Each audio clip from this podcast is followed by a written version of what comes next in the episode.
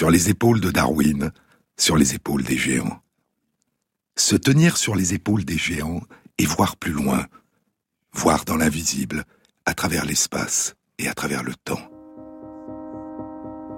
Plonger notre regard dans le passé, pouvoir remonter le temps à contre-courant, parcourir des âges depuis longtemps révolus où nos ancêtres arpentaient le monde, mais où nous n'étions pas encore. Entrevoir ces mondes disparus qui nous ont donné naissance, découvrir des éclats de passé qui, soudain, ressurgissent de l'oubli, et ressentir un vertige. Le vertige du voyage, d'innombrables voyages depuis la nuit des temps. Aussi loin que nous remontons dans le passé, notre histoire est une histoire en chemin, en partance. S'en aller, chante Saint John Perse. S'en aller, s'en aller, parole de vivant. Dès le matin, dit Émile Verhaeren, dès le matin, je suis parti clair et léger, le corps enveloppé de vent et de lumière. Je vais je ne sais où. Je vais, je suis heureux. Je marche avec l'orgueil d'aimer l'air et la terre, d'être immense et d'être fou, et de mêler le monde et tout à cet enivrement de vie élémentaire. Oh, les pas voyageurs éclairs des anciens dieux. Je m'enfouis dans l'herbe sombre où les chênes versent leurs ombres et je baise les fleurs sur leurs bouches de feu. Les bras fluides et doux des rivières m'accueillent. Je me repose et je repars, avec mon guide, le hasard, par des sentiers sous bois dont je mâche les feuilles. Partir. Partez, dit encore Vérarène. Partez avec le seul amour en vous, de l'étendue éclatante et hagarde. Oh, voir ce que personne avec ses yeux humains, avant vos yeux à vous, n'a vu. Fuir, dit Malarmé. Fuir là-bas, fuir. Je sens que des oiseaux sont ivres d'être parmi l'écume inconnue et les cieux. La plus grande épopée dont la trace écrite nous soit parvenue à ce jour est le récit d'un voyage jusqu'aux confins du monde un voyage à travers l'espace pour chercher le moyen de poursuivre le voyage à travers le temps. Souvenez-vous, je vous en ai déjà parlé. La quête de Gilgamesh, le grand homme qui ne voulait pas mourir, la quête de la vie sans fin. Lui qui ouvrit les passes des montagnes, creusa des puits sur la nuque des monts, passa la mer, la mer immense, jusque là d'où sort le soleil au matin, et explora l'univers entier en quête de la vie sans fin.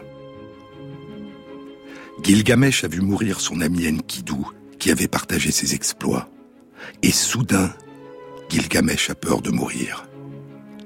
Alors il entreprend un long et périlleux périple aux confins du monde, à l'extrême orient du monde, à la recherche d'Utanapishti, l'homme qui, avec son épouse, a survécu au déluge en construisant une arche. Et à la fin du déluge, le dieu Enlil a rendu immortel Utanapishti et son épouse en leur donnant la vie sans fin. Et Utanapishti révèle à Gilgamesh qu'il pourra peut-être lui aussi obtenir la vie sans fin s'il parvient après son immense périple à rester éveillé à ne pas dormir six jours et sept nuits d'affilée. Mais Gilgamesh était à peine assis, accroupi, que le sommeil l'enveloppa comme un brouillard. Et ainsi échoua la longue quête de Gilgamesh.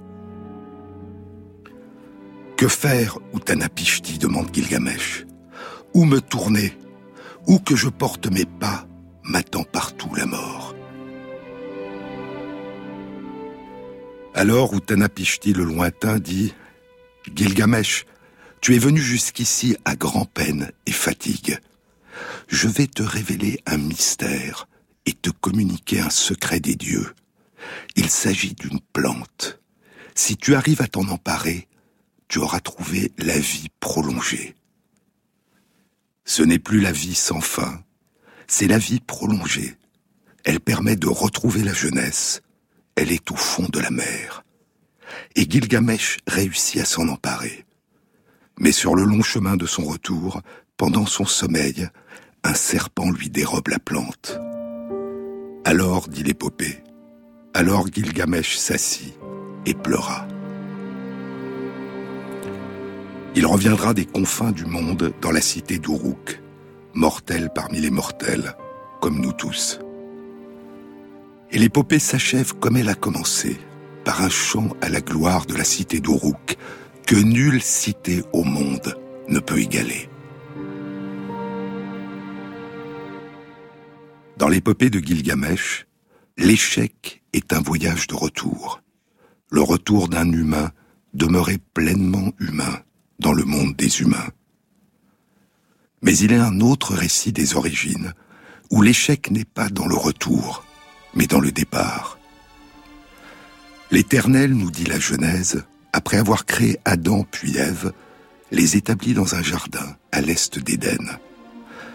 Un fleuve sortait d'Éden et arrosait le jardin.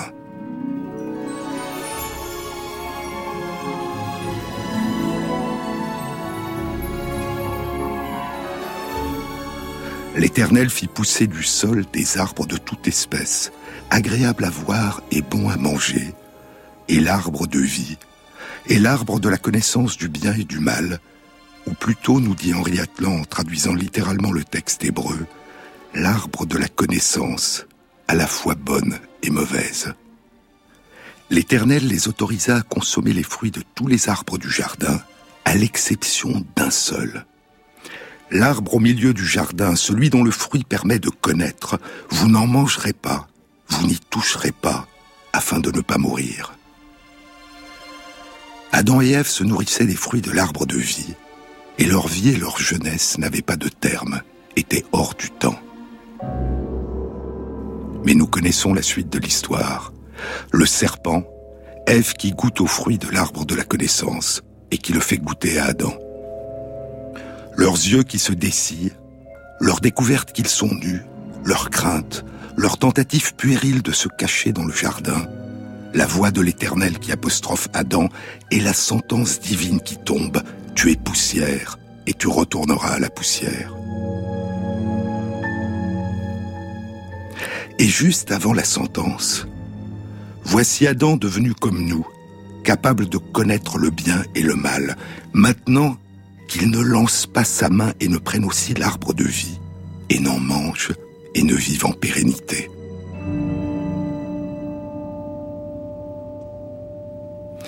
Il semble, c'est l'une des interprétations possibles du texte, il semble qu'Adam et Ève n'étaient pas, n'aient jamais été immortels. La raison pour laquelle ils pouvaient vivre sans fin dans le jardin est que poussait dans le jardin l'arbre de vie. Ce que semble révéler la sentence, c'est que manger les fruits de l'arbre de vie repousse sans cesse le vieillissement et la mort. Et la punition de l'Éternel pour leur désobéissance est d'expulser Adam et Ève du jardin en leur retirant l'accès aux fruits de l'arbre de vie. Et il fait demeurer à l'est du jardin, nous dit la Genèse, les chérubins et la flamme de l'épée tournoyante pour garder le chemin vers l'arbre de vie. Privés de ces fruits, Adam et Ève s'engagent dans un voyage à travers l'espace, hors du jardin, et un voyage à travers le temps, hors du temps de la vie sans fin. Dans l'épopée de Gilgamesh, l'échec mène au retour. Dans la Genèse, l'échec c'est un départ, un exil. Dans l'épopée de Gilgamesh, comme dans la Genèse, c'est une plante qui permet de retarder la venue de la mort. Pour Adam et Ève, c'est le fruit de l'arbre de vie qui pousse dans le jardin à l'est d'Éden. Pour Gilgamesh, c'est une plante qui vit au fond de la mer. Et dans l'épopée de Gilgamesh comme dans la Genèse, c'est un serpent qui est la cause de la perte. Dans la Genèse, il est le tentateur qui incite Ève à goûter à l'arbre de la connaissance. Dans l'épopée de Gilgamesh, il est le voleur qui dérobe à Gilgamesh la plante qu'il a réussi à rapporter des profondeurs de la mer. L'échec comme fin du voyage, dans le retour chez soi. L'échec comme début du voyage, dans le départ de chez soi, dans l'exil. Partir. Mais parfois, la perte de la vie sans fin ne résulte pas d'un échec, mais d'un choix. C'est dans la plus ancienne et la plus grande des épopées de la Grèce antique dont les traces écrites nous soient parvenues. Les 24 chants du départ pour Troie et de la guerre de Troie, l'Iliade, et les 24 chants d'un retour qui n'en finit pas de s'achever, l'Odyssée. Des épopées que les Grecs appelaient des rhapsodies. Odée, l'ode, le chant, qui signifie aussi le chemin. Des odes cousues les unes aux autres. Le premier chant de l'Odyssée commence par une invocation du poète à la muse. C'est l'homme aux mille tours, muse, qu'il me faut dire, celui qui tant erra quand de Troie il eut pillé la ville sainte, celui qui visita les cités de tant d'hommes et connut leur esprit, celui qui sur les mers passa par tant d'angoisses, en luttant pour survivre et ramener ses gens. Hélas, même à ce prix, tout son désir ne put sauver son équipage. Viens, ô fille de Zeus, nous dire à nous aussi quelques-uns de ses exploits. Ils étaient au logis tous les autres héros, tous ceux qui de la mort avaient sauvé leur tête. Ils avaient réchappé à la guerre et au flot. Il ne restait que lui, à toujours désirer le retour, et sa femme car une nymphe auguste le retenait captif au creux de ses cavernes, Calypso, qui brûlait cette toute divine de l'avoir pour époux.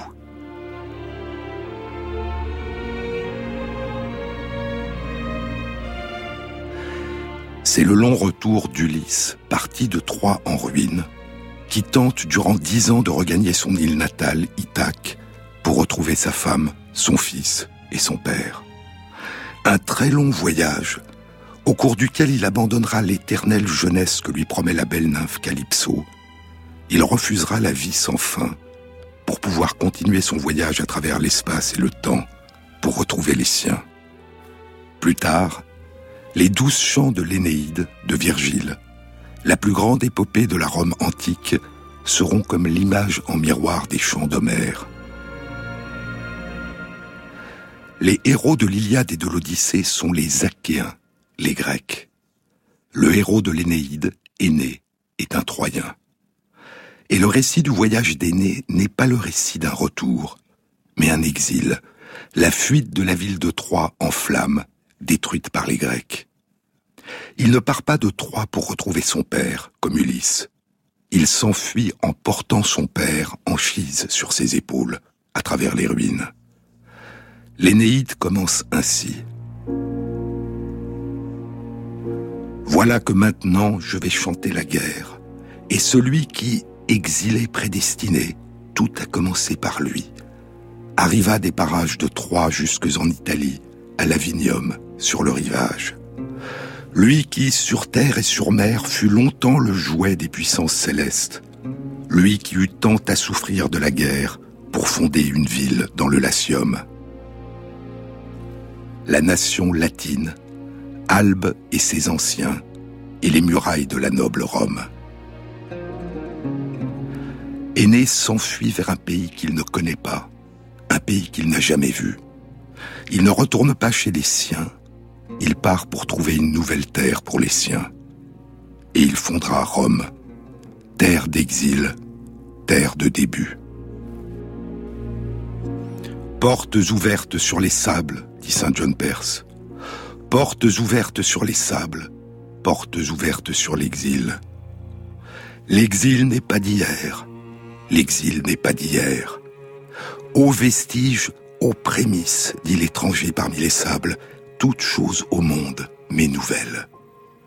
Et la naissance de son chant ne lui est pas moins étrangère. Toujours il y eut cette clameur, et ce très haut ressac au comble de l'accès, et sur toutes les grèves de ce monde, du même souffle proféré, la même plainte sans mesure. Et qui donc, avant l'aube, erre aux confins du monde avec ce cri pour moi?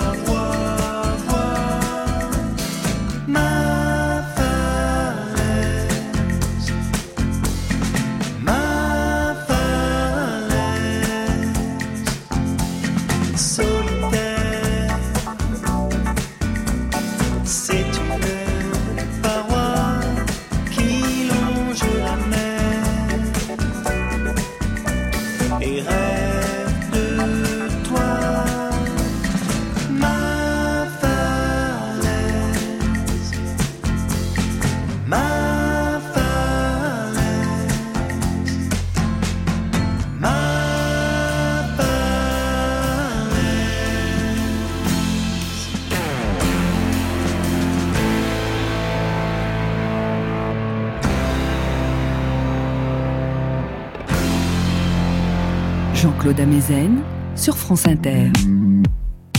Il y a dans tous les peuples des récits des origines, des récits de voyage à travers l'espace et à travers le temps. Du blanc se leva à l'est, et ils pensèrent, c'est le jour. Du bleu se leva au sud, c'était encore le jour pour eux, et ils se mirent en marche. Du jaune se leva vers l'ouest, et ils virent que c'était le soir. Alors du noir se leva du nord.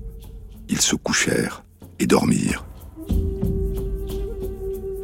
Puis ils passent du premier monde au second, puis au troisième, puis au quatrième, qui est notre monde. Mais il n'y avait encore ni soleil, ni lune, ni étoile. Ainsi commence le chant de l'émergence, le chant de la création du monde de la nation Navajo, dans les régions de l'Amérique qu'on appelle aujourd'hui le Nouveau-Mexique et l'Arizona. Et très loin de là, sur un autre continent, d'autres récits des origines, d'autres récits de voyage. C'est en Australie, dans une région aujourd'hui aride, semi-désertique, à 400 km au nord des côtes du sud de l'Australie. Aux confins nord de la chaîne de Flinders, la plus longue chaîne de montagnes d'Australie, une série de pics crénelés en cercles concentriques de couleur ocre et brune. C'est là que vit depuis longtemps, très longtemps, la nation de la culture aborigène Adnyamatana. Adnya signifie roche, roc, et Matana signifie les gens. Adnyamatana signifie le peuple des roches, le peuple des rocs. Dans les récits des origines des Adnyamatana, il y a un grand voyage. Il est raconté dans le Yura Muda, le récit de la création. C'est le voyage de Yurlu, l'homme martin pêcheur. Le voyage de Yurlu qui part un jour de sa région, Karkalpuna, pour se rendre à Ikara, où doit avoir lieu une malakada, une cérémonie d'initiation. Ikara, dans la langue des Adnyamatana, signifie le lieu de réunion, le lieu de l'initiation. Et en chemin, Yurlou le martin pêcheur s'arrête à Lake Creek et allume un grand feu. La fumée doit avertir de sa venue ceux qui l'attendent au loin, à Ikara. Il ne faut pas que l'homme dindon anime la cérémonie. Seul Yurlou peut le faire. Le gisement de charbon sous la terre à Lake Creek, dit le récit, a été produit par le feu de Yurlou. La fumée a été vue par deux akuras, deux serpents géants, un mâle et une femelle, qui partent d'Aruna Akura Aul et se mettent à leur tour en chemin vers Ikara. Il s'arrête à proximité. Les hommes d'Ikara voient des étoiles brillantes se lever dans le ciel. Ils considèrent que c'est un présage qui signifie que la cérémonie d'initiation, la Malakada, doit commencer malgré l'absence de Yurlu. Mais ce qu'ils ont pris pour des étoiles, ce sont les yeux des deux serpents géants Akura, qui se sont arrêtés à Akura Hall, à proximité d'Ikara. Quand Yurlu, l'homme Martin pêcheur, arrive enfin, la cérémonie est en cours, menée par Walla, l'homme dindon. Devant ce sacrilège, Yurlu lui arrache des mains le bâton de feu et le jette dans le ciel. Et le bâton de feu devient l'étoile rouge, Wildu, que nous appelons la planète Mars. Les deux serpents géants Akura se précipitent alors en tourbillonnant sur le lieu de la cérémonie et dévorent les hommes. Ils seront quatre seulement à échapper au désastre. Yurlu, le martin pêcheur, Walla, le dindon, et deux initiés. Walla et Yurlu s'enfuiront vers le sud, les deux initiés vers l'est. Et les têtes des deux serpents Akura, repus, immobiles, deviendront les deux montagnes qui entourent aujourd'hui Ikara. La tête du serpent mâle devint la montagne haute de plus de 1000 mètres qu'on appelle aujourd'hui St. Mary Peak. Et la tête de la femelle serpent devint la colline qu'on appelle aujourd'hui Beatrice Hill.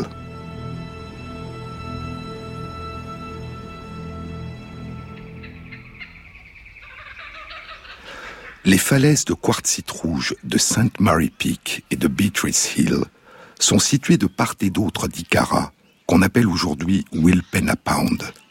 Un grand bassin de 80 km au cœur des montagnes de la chaîne de Flinders, un splendide et vaste amphithéâtre naturel.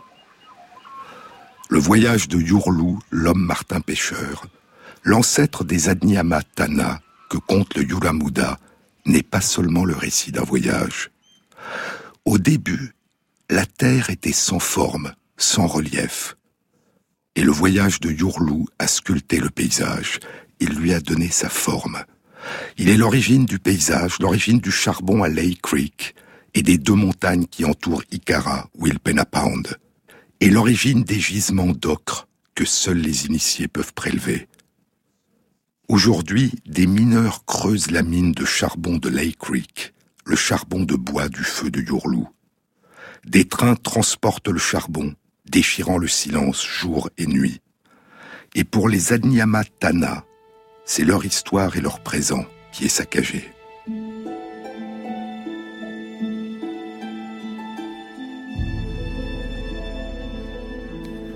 Le voyage de Yurlu est inscrit dans le paysage le paysage est le voyage.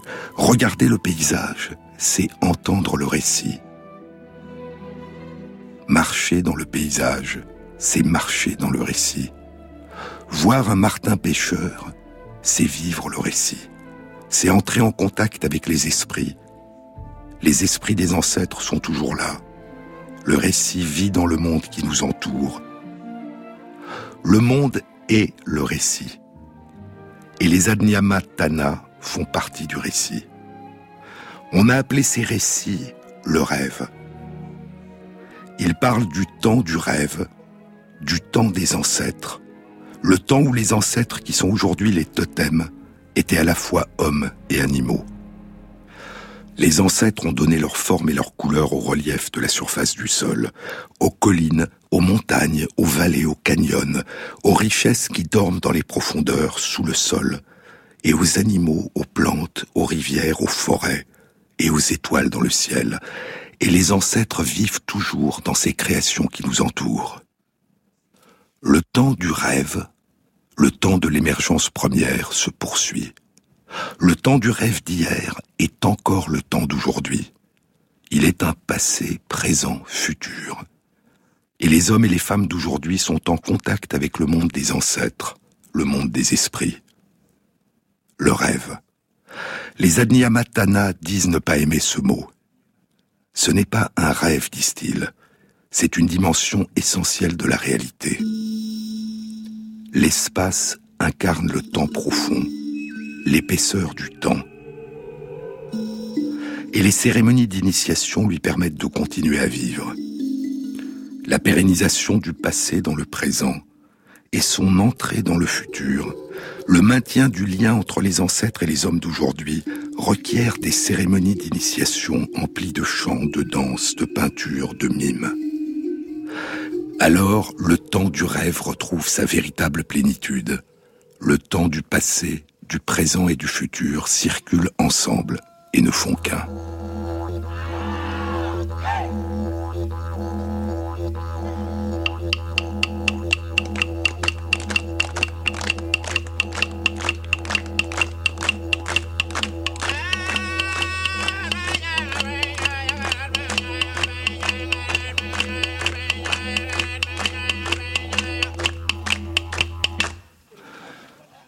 Temps retrouvé est le titre du septième et dernier livre de la recherche du temps perdu de Proust. Et c'est le titre que Claude Lévi-Strauss a donné au huitième et avant-dernier chapitre de son livre La pensée sauvage. L'histoire mythique, écrit Lévi-Strauss dans Le temps retrouvé, l'histoire mythique offre le paradoxe d'être simultanément disjointe et conjointe par rapport au présent. Disjointe puisque les premiers ancêtres étaient d'une autre nature que les hommes contemporains. Les premiers ont été des créateurs, les seconds sont des copistes.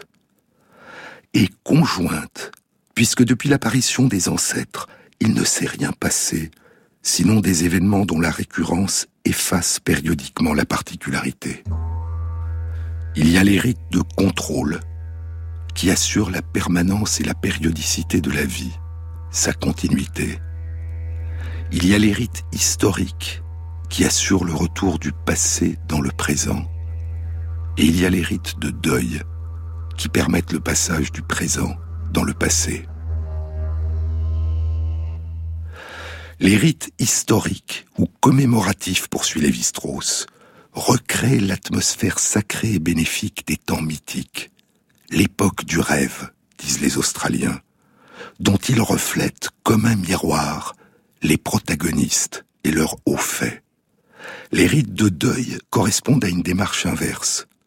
Au lieu de confier à des hommes vivants la charge de personnifier de lointains ancêtres, ces rites assurent la reconversion en ancêtres d'hommes qui ont cessé d'être des vivants. Et bien que le présent et le passé soient théoriquement distincts, les rites historiques transportent le passé dans le présent et les rites de deuil transportent le présent dans le passé. Les rites commémoratifs et les rites funéraires postulent qu'entre le passé et le présent, le passage est possible dans les deux sens. Le seul fait de célébrer ces rites suffit à changer le passé en présent et le présent en passé. Claude Lévi-Strauss cite Theodore Strellow un anthropologue australien qui a vécu avec la nation Aranda au centre de l'Australie, dans la région d'Alice Springs.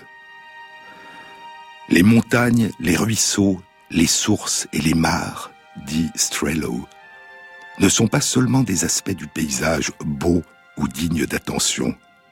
Chacun fut l'œuvre de l'un des ancêtres dont il descend.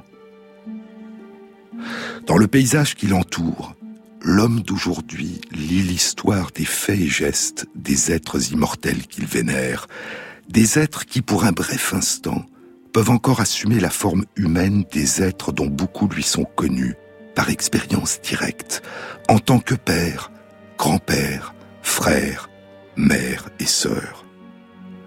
Le pays entier est pour lui comme un arbre généalogique ancien et toujours vivant.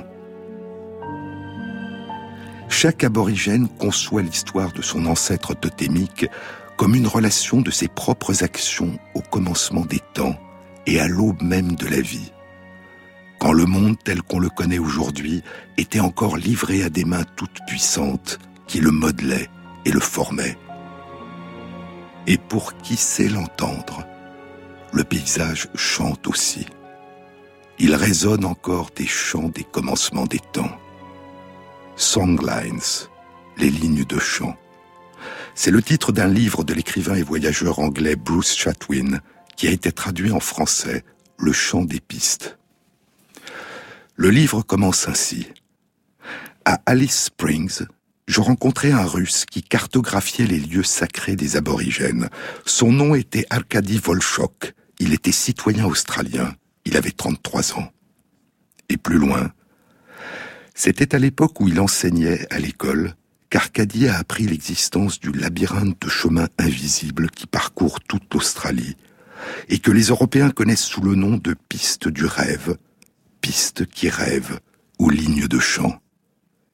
Pour les aborigènes, ce sont les empreintes de pas des ancêtres ou la voix de la loi. Les récits de création des aborigènes parlent des êtres totémiques légendaires qui ont parcouru le continent durant le temps du rêve. Ils chantaient en chemin le nom des oiseaux, des animaux, des plantes, des roches, des points d'eau, et ils ont fait ainsi émerger le monde en le chantant. Chaque ancêtre totémique en voyageant à travers le pays avait semé, disait-on, une piste de mots et de notes de musique au long de la ligne de l'empreinte de ses pas. Les pistes du rêve, les pistes qui rêvent, couvraient tout le pays, comme des voies de communication entre les nations les plus distantes. Et en théorie au moins, la totalité de l'Australie pouvait être lue comme une partition musicale. On m'a vu dans le verre corps sauter à l'élastique, voleur d'enfort au fond des criques. J'ai fait la cour à des murennes. J'ai fait l'amour, j'ai fait le mort. T'étais pas né. À la station balnéaire, tu t'es pas fait briller. J'ai des gants de crin, je Pour un peu, j'ai trempé. Histoire d'eau.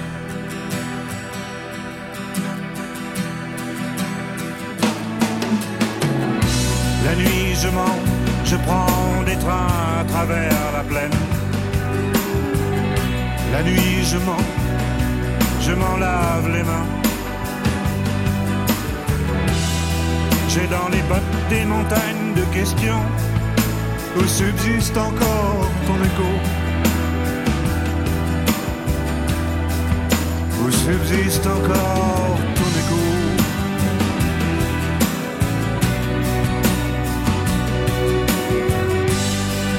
La saison dans cette boîte crânienne. Tes pensées, je les faisais miennes. T'accaparer seulement, t'accaparer. D'estrade en estrade, j'ai fait danser dans de malentendus. Des kilomètres de vie en rose un jour au cirque, un autre à chercher à te plaire. Presseur de loulou, dynamiteur d'aqueduc. La nuit je mens, je prends des trains à travers la plaine. La nuit je mens, je m'en lave les mains. J'ai dans les bottes des montagnes de questions où subsiste encore ton écho. Jean-Claude Amezen sur France Inter.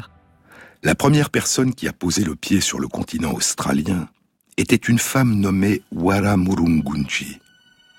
Elle émergea de la mer sur une île au large du nord de l'Australie.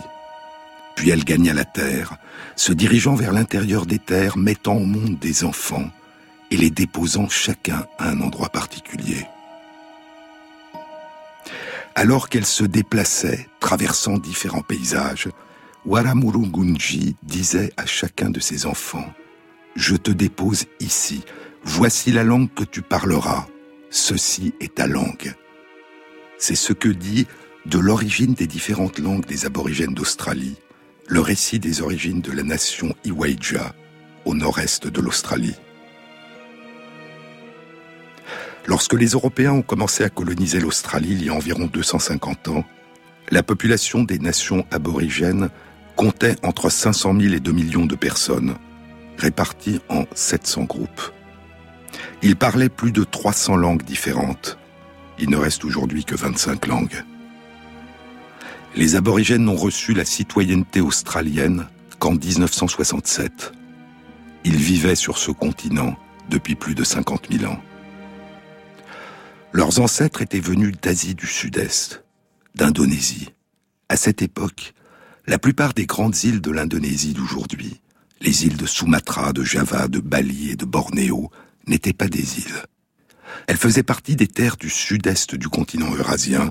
Elles étaient reliées entre elles et au continent eurasien par les terres aujourd'hui immergées de la plateforme continentale de Sunda.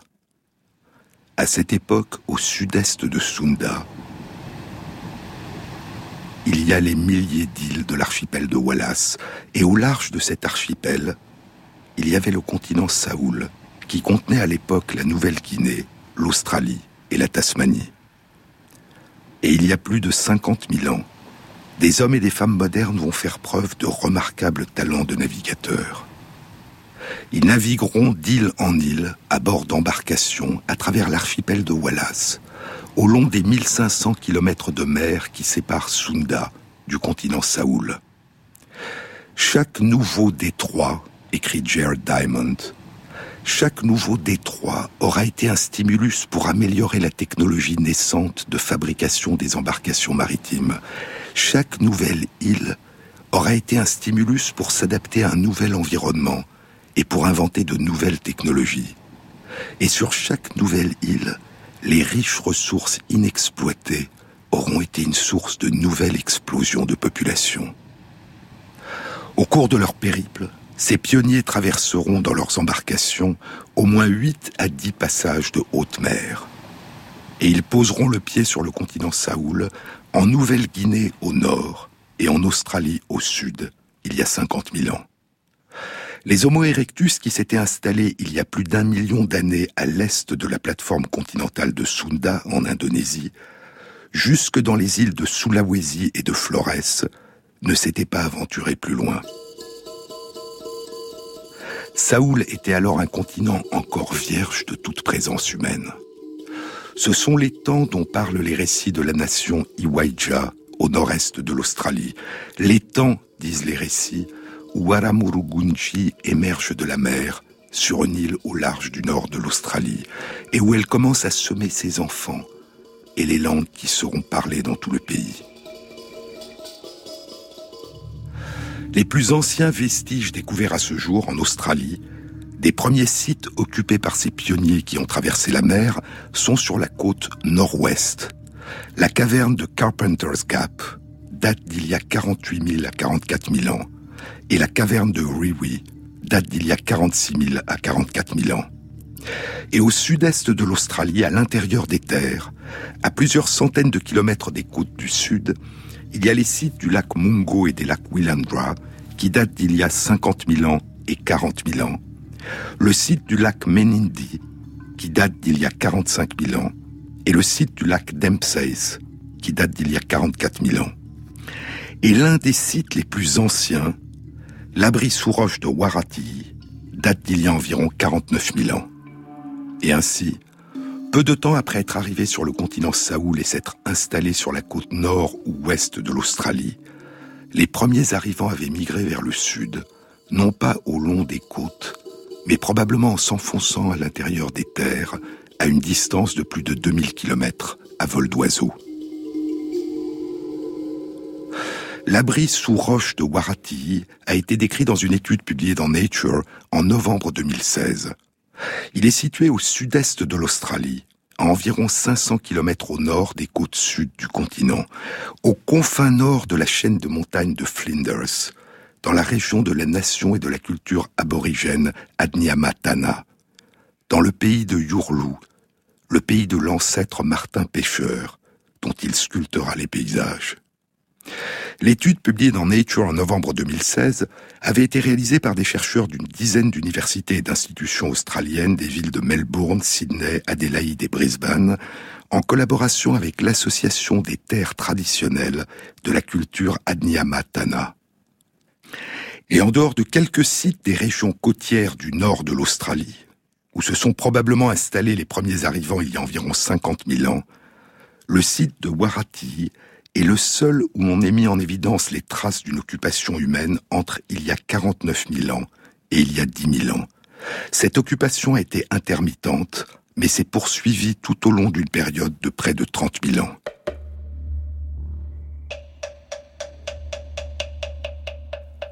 Il y a dans l'abri de Warati de l'ocre rouge qui date d'il y a 49 000 à 46 000 ans. Des outils fabriqués à partir d'os d'animaux qui datent d'il y a 40 000 à 38 000 ans. Du gypse, dont la source la plus proche était située à une quinzaine de kilomètres de là, qui date d'il y a 40 000 à 33 000 ans, et les chercheurs pensent qu'il était utilisé à la fabrication de pigments blancs. Il y a des outils de pierre à manche, dont le manche était collé avec de la résine et qui datent d'il y a 38 000 à 35 000 ans, et de petites pointes de pierre taillées qui datent d'il y a 30 000 à 24 000 ans. L'ocre rouge, les peintures à l'ocre rouge, le gypse, les outils fabriqués à partir d'os d'animaux, les outils de pierre à manche et les petites pointes de pierre taillées sont les plus anciens découverts à ce jour dans toute l'Australie et dans toute l'Asie du Sud-Est. Les plus anciens outils de pierre sont en quartz. Plus tard, ils seront en silcrète ou en chaille. Une fine pointe d'os aiguisée, datant d'il y a plus de 38 000 ans, a été taillée dans un perronnet de pétrogale à pieds jaunes, qui fait partie avec les kangourous et les wallabies de la famille des marsupiaux macropodidés. Les chercheurs pensent que cette fine pointe servait d'aiguille ou de poinçon pour travailler des peaux de bêtes. Et il y a dans les couches datant d'il y a plus de 46 000 ans un fossile de Diprotodon optatum, un herbivore géant, aujourd'hui disparu, de la taille d'un rhinocéros, le plus grand des marsupiaux qui ait jamais vécu. Et il y a des fragments de coquilles d'œufs de Geniornis newtoni, un grand oiseau incapable de voler, aujourd'hui disparu, qui mesurait plus de 2 mètres de haut et pesait plus de 200 kilos. L'escarpement de l'abri sous roche de Warati rend peu probable que ces animaux aient grimpé jusque-là, et les chercheurs pensent qu'ils ont été chassés et rapportés dans l'abri par les humains qui l'habitaient. Diprotodon optatum et Geniornis newtoni font partie des espèces de la mégafaune animale d'Australie qui a disparu il y a environ 45 000 ans. Et ces résultats suggèrent que l'arrivée des premiers habitants humains d'Australie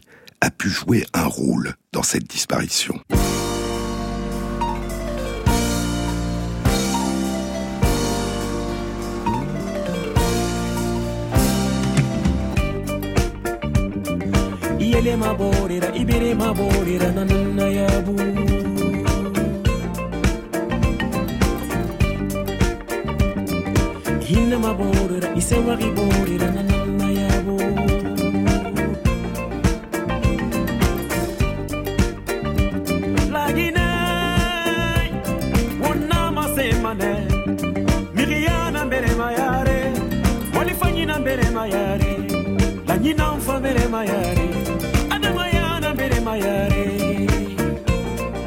xerira so lagine xonante yaxa ñonsono alako lagine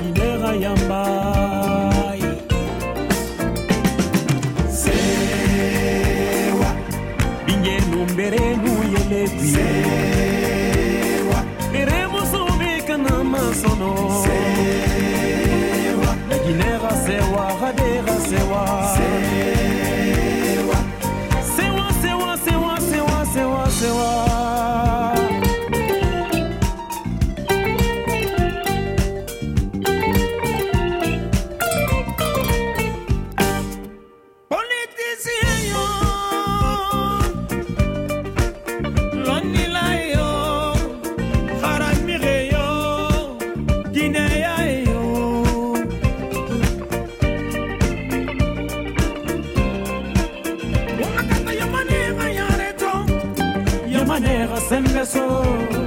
Llamábase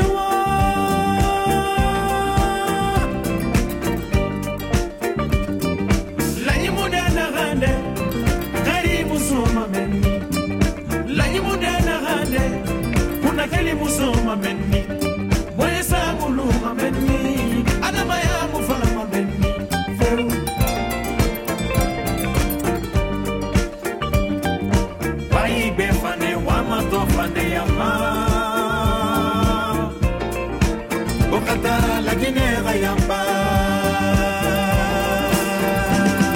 C'est wa Dans la joie on ira, l'unisson on y va C'est wa C'est wa quand même il va oui qu'une fois. C'est wa Que le pays reconcilie dans la joie et l'harmonie. C'est wa C'est wa comme si c'était ta dernière fois.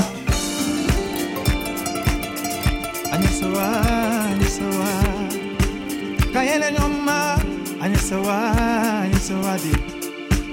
Kadon kelendi anyesewa anyesewa anyantolo nyonfe asewa nyogona ibaki bara fɛnfɛn na isabɛrɛ bara wona. Sewalo sewaleya fisa ajuguyadi bɛnmeya fisa bɛnbaliya di. France Inter, sur les épaules de Darwin, Jean-Claude Amezen. Au nord de l'Australie, en Nouvelle-Guinée, la plupart des sites d'occupation humaine les plus anciens qui avaient été découverts étaient au long des côtes, tout près de la mer. Mais d'autres sites ont été découverts dans les hauteurs, à 2000 mètres d'altitude, dans la vallée Aevan, à la pointe sud-est de la cordillère centrale, une chaîne de montagnes qui s'étend tout au long de la Nouvelle-Guinée, au centre, du nord-ouest au sud-est. En 2010, une étude publiée dans Science indiquait que la plus ancienne occupation de l'un de ces sites, le site de Villaquave, remontait à une date située entre il y a 49 000 ans et il y a 43 000 ans. Il s'agit du plus ancien site dont on ait découvert la trace en Nouvelle-Guinée et dans toute la Mélanésie.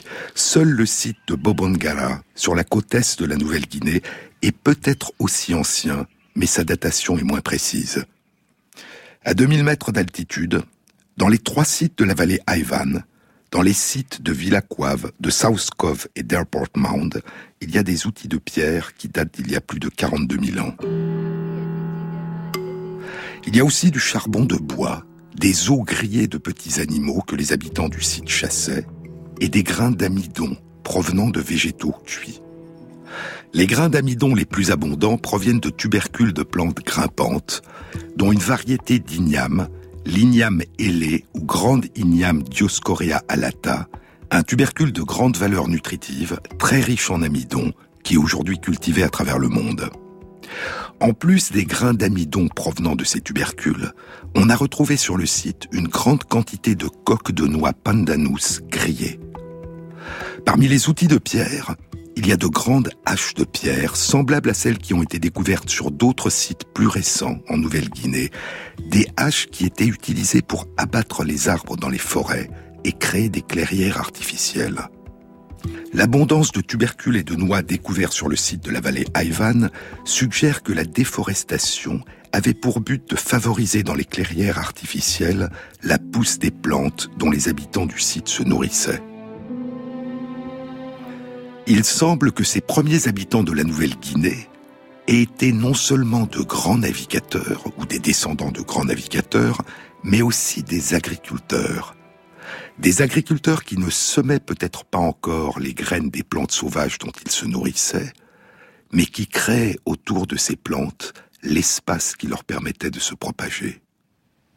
À la même époque, non loin de la côte ouest du continent Saoul, à la pointe est de l'île du Timor oriental, dans la caverne de Jérimalai, persistent d'autres traces des talents de ces pionniers de la navigation. Ils s'aventuraient régulièrement en mer pour se nourrir. Ils étaient pêcheurs en haute mer. En 2011, une étude de la caverne de Jérimalai était publiée dans Science par des chercheurs des universités de Canberra et du Queensland en Australie, en collaboration avec un chercheur de l'université de Tokai au Japon. La caverne contient plus de 30 000 ossements de poissons, dont les plus anciens datent d'il y a 42 000 ans. La moitié de ces poissons sont des poissons de haute mer, des thons principalement, mais aussi des requins et des raies, et d'autres poissons appartenant à une quinzaine d'espèces différentes. Comment ces navigateurs pêchaient-ils en haute mer? Il est possible qu'ils aient utilisé des filets ou des lignes avec des hameçons. Mais le plus ancien hameçon pointu dans la caverne, fabriqué à partir de coquilles de gastéropodes, qui est le plus ancien hameçon découvert dans le monde à ce jour, est beaucoup plus récent. Il date d'il y a 23 000 à 16 000 ans. On ne sait pas quels étaient les outils qu'utilisaient ces anciens pêcheurs de thon et de requins en haute mer. Mais ces découvertes confirment que les hommes et les femmes modernes qui se sont installés sur le continent Saoul, ou à proximité, avaient déjà acquis de grands talents de navigateurs et de pêcheurs. Ils ont traversé les mers, comme leurs ancêtres avaient arpenté les terres. Ils sont de grands chasseurs et de grands pêcheurs. Ils fabriquent des outils et des armes de pierre et d'os sophistiqués. Ils commencent à modifier leur environnement en créant dans les forêts des clairières et des jardins où poussent les plantes dont ils se nourrissent. Ils commencent peut-être déjà à semer les graines de certaines de ces plantes sauvages. Et ils sont des artistes, sensibles à la beauté de la nature. Ils la travaillent pour réaliser des parures. Une étude publiée en août 2016 dans le Journal of Human Evolution par les chercheurs qui avaient exploré la caverne de Jérimalai indiquait la présence dans la caverne de coquilles de nautiles ouvragées et colorées de pigments rouges, dont les plus anciens datent d'il y a 42 000 ans. Et le même mois d'août 2016, les mêmes chercheurs publiaient dans PLOS ONE une étude rapportant la présence de coquilles brillantes d'autres gastéropodes, des olividés, travaillés et percés par des outils qui datent d'il y a 37 000 ans et dont les chercheurs pensent qu'elles étaient utilisées pour former des colliers. Mais à cette période, sur le continent Saoul et à l'ouest du continent, une extraordinaire révolution artistique avait déjà commencé. Dans un abri sous roche du plateau d'Arnhem, près de ce qui est aujourd'hui la côte nord de l'Australie, il y a ce qui est peut-être la plus ancienne peinture sur la paroi d'une caverne du continent Saoul, une peinture à l'ocre rouge, une peinture de deux oiseaux géants, Geniornis newtoni, des oiseaux qui se sont éteints il y a environ 45 000 ans. Et au large du continent Saoul, à l'ouest, près de la plateforme continentale de Sunda, dans la grande île de Sulawesi, au sud, sur les hauts plateaux calcaires de Maros et de Pangkep, il y a sur les parois des cavernes de Liang Barugaiva et de Liang Timpuseng des empreintes rouges de mains humaines en pochoir qui datent d'il y a au moins 40 000 ans et des peintures d'animaux dont les plus anciennes ont plus de 35 000 ans. Et ainsi, les descendants des migrants qui avaient accompli un extraordinaire voyage et s'étaient installés dans l'île de Sulawesi et sur le continent Saoul, et les descendants des migrants qui s'étaient installés en Europe, se sont engagés à la même période dans une même révolution artistique, l'art de la peinture pariétale. Étonnant voyageur, dit Baudelaire. Étonnant voyageur. Quelles nobles histoires nous lisons dans vos yeux profonds comme les mers. Montrez-nous les écrins de vos riches mémoires, ces bijoux merveilleux, faits d'astres et d'éther. Dites, Qu'avez-vous vu? Ce qu'ils ont vu, nous ne pouvons que tenter de l'imaginer. Mais, à plus de 12 000 kilomètres de distance à vol d'oiseau, à Sulawesi et en Europe, ce que nous ont laissé ces étonnants voyageurs, ce qu'ils nous ont donné à voir, ce qu'ils nous ont légué, c'est un splendide art pariétal qui commence de manière semblable, par des empreintes rouges de mains en pochoir il y a 40 000 ans, et se poursuit 5 000 ans plus tard par des peintures figuratives d'animaux. Comme d'étranges et splendides échos à travers l'espace et le temps.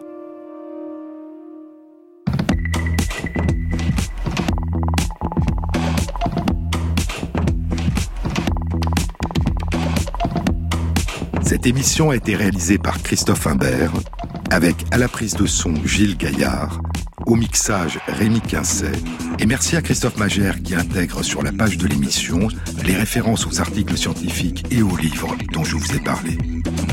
Bon week-end à tous, à samedi prochain.